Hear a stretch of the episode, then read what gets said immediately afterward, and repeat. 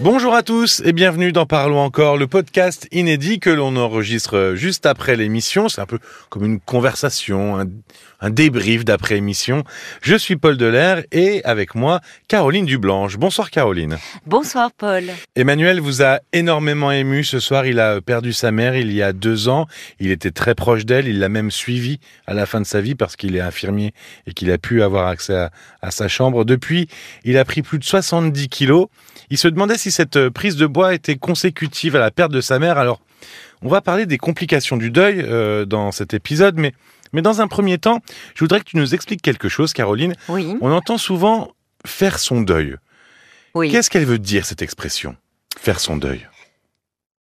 Alors c'est vrai que on l'utilise un peu euh, à tout bout de champ euh, aujourd'hui, et ça devient euh, une injonction. Quand on dit faire le deuil, c'est comme si c'était une tâche à accomplir, presque un devoir, Oui, voilà, c'est une, oui, une tâche, je comme comprends, il faut le faire. Il faut, il faut- Il faut le cocher faire. sur la liste, quoi. Exactement. Et, et ça, c'est un peu problématique, d'autant plus qu'elle est vraiment utilisée maintenant à propos de, de tout événement euh, perturbant. Euh, Freud, euh, c'est lui qui a parlé dans un article intitulé Deuil et mélancolie du travail de deuil. Et c'est tout à fait différent. C'est-à-dire qu'il y a un processus, c'est pas... Exactement, c'est le mot. C'est un processus intrapsychique, en grande partie inconscient, et consécutif à la perte d'un être cher ou d'un objet d'attachement, disait-il.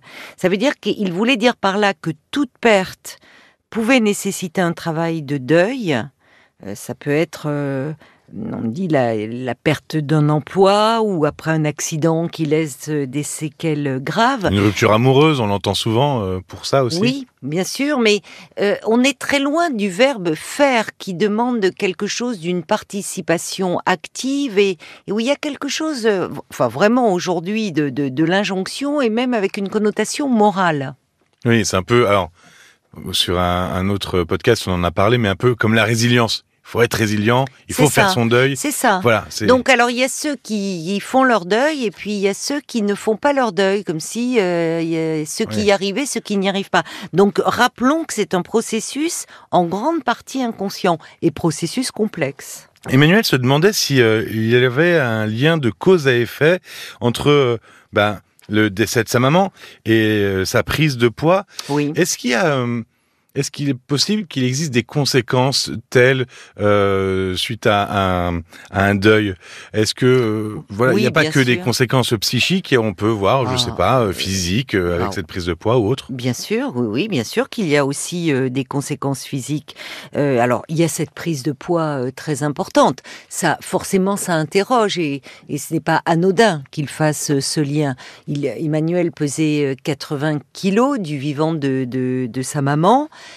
et là, il a presque doublé son poids en prenant 70 kilos euh, en deux ans. Donc, euh, cette prise de poids très importante, ça peut arriver après un deuil. Il parlait des insomnies aussi. Ça, c'est un symptôme très fréquent après euh, la perte d'un être cher. Mais il peut y avoir des maladies à répétition, pas forcément graves, mais où la, la personne est, est, affaiblie, ou même son système immunitaire est affaibli, est un peu déprimé, immunodéprimé. euh. Donc, ces symptômes sont, fréquents dans les premières années hein, euh, d'un deuil. Mais euh, s'il persiste longtemps après la, disparition euh, de, l'être cher, là, ça mérite de vraiment de, une aide, une aide médicale ou psychologique, voire voire les deux, parce que il peut y avoir euh, de la dépression qui s'installe après un vécu de deuil. De la dépression, euh, parce que alors il y a de la tristesse, euh, forcément. hein, quand on perd Oui. un, un proche, on est très triste. Que- comment on peut faire la différence entre de la tristesse et de la dépression? C'est quoi? C'est le, le temps? C'est c'est la puissance? Qu- Qu'est-ce qui différencie les deux? Oui, c'est une bonne question. Euh, le temps joue euh, parce que dans, dans les premiers temps du deuil, euh, la personne est complètement en décalage avec les autres.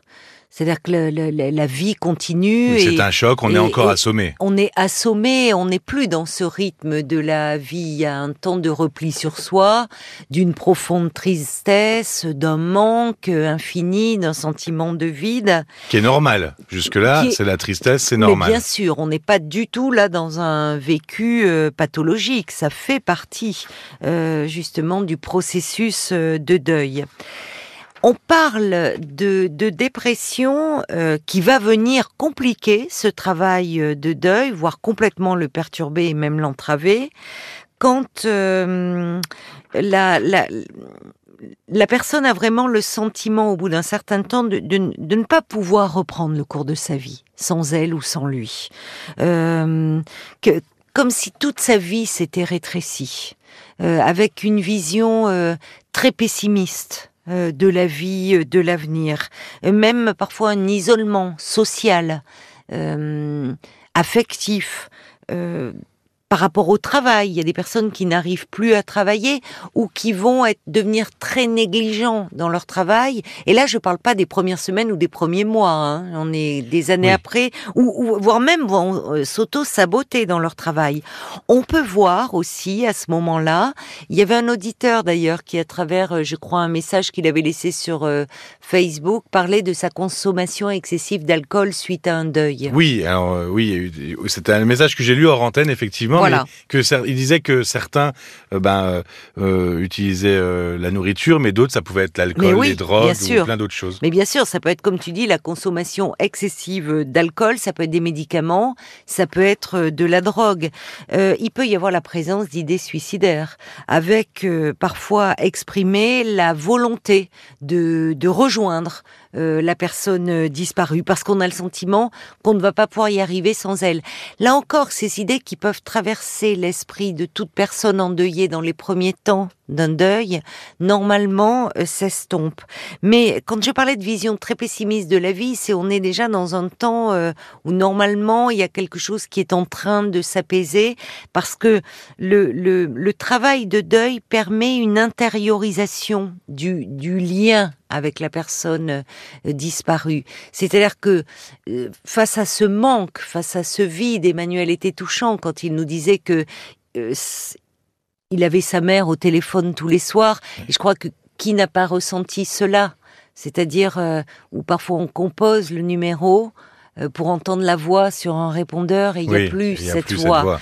donc il y a, y a il y a quelque chose qui se met en place progressivement où la personne, ce lien à la personne, on l'intériorise, on le porte en soi, ce qui procure un, sentiment généralement d'apaisement et on peut à nouveau évoquer euh, des souvenirs doux, heureux avec euh, la personne disparue. C'est ce moment-là où on arrive à prendre un peu de distance, quoi. C'est-à-dire où la, où, la, où la douleur n'est plus, où la souffrance n'est plus heureusement aussi euh, aiguë. Parmi quand on parle de dépression, c'est-à-dire qu'il peut y avoir aussi, ça peut être associé à une anxiété très importante et même une angoisse constante euh, au sujet de ses proches. Euh, la peur qu'il arrive à nouveau une catastrophe, que le proche tombe malade. Alors ça peut amener la personne endeuillée à devenir super protectrice, et ce qui peut être vraiment pesant.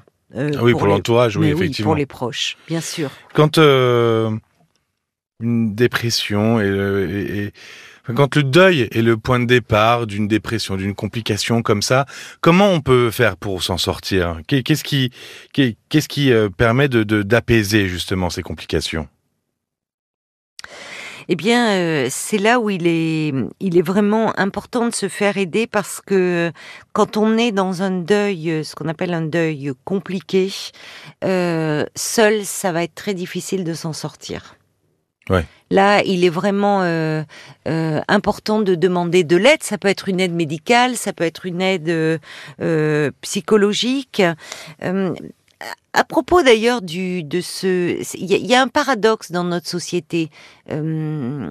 Euh, je vais revenir hein, sur comment se, sortir et, reprendre le cours de sa vie, mais quand même, là, il me traverse l'esprit qu'il y a un paradoxe. On, parle beaucoup de fait de, de, faire son deuil, pour revenir à mhm. l'expression euh, communément utilisée, euh, et en même temps, tous les rituels sociaux qui entouraient l'endeuillé, Je pense aux veillées. Avant, il y avait des veillées mortuaires où il y avait euh, quand euh, la, la, la, la- les proches. Oui, le bien protocole, sûr. en fait. Oui, enfin, y- ce sont des rituels, des rituels qui humanisent.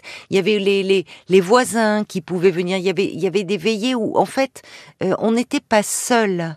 Euh, il y avait une, euh, une communion. Le fait même de porter, de s'habiller en noir. Alors, ça dépend des cultures, mais en tout cas, en France, la personne portait un habit de deuil. On la reconnaissait comme endeuillée. Alors, aujourd'hui, c'est fini tout ça. Et ça laisse la personne très seule. C'est-à-dire le, vêtement qui symbolisait le, deuil permettait aussi à ceux qui n'étaient pas forcément au courant de respecter la douleur de cette personne. Aujourd'hui, euh, bon, en même temps, on parle beaucoup du deuil, mais en fait, il faut très vite bah, faire son deuil, justement, et puis vite reprendre le cours de sa vie et fonctionner, j'utilise ce terme volontairement, à nouveau comme avant. Je, je vais oser une comparaison, mais c'est comme euh, finalement euh, pour la naissance, la grossesse permet de de de, de s'acclimater, de prendre conscience que bientôt il va y avoir un nouvel être. Se préparer à ce ritu- ces rituels du deuil permettent Oui. De réaliser petit à petit que la personne est partie et finalement de peut-être Oui. s'habituer un petit peu.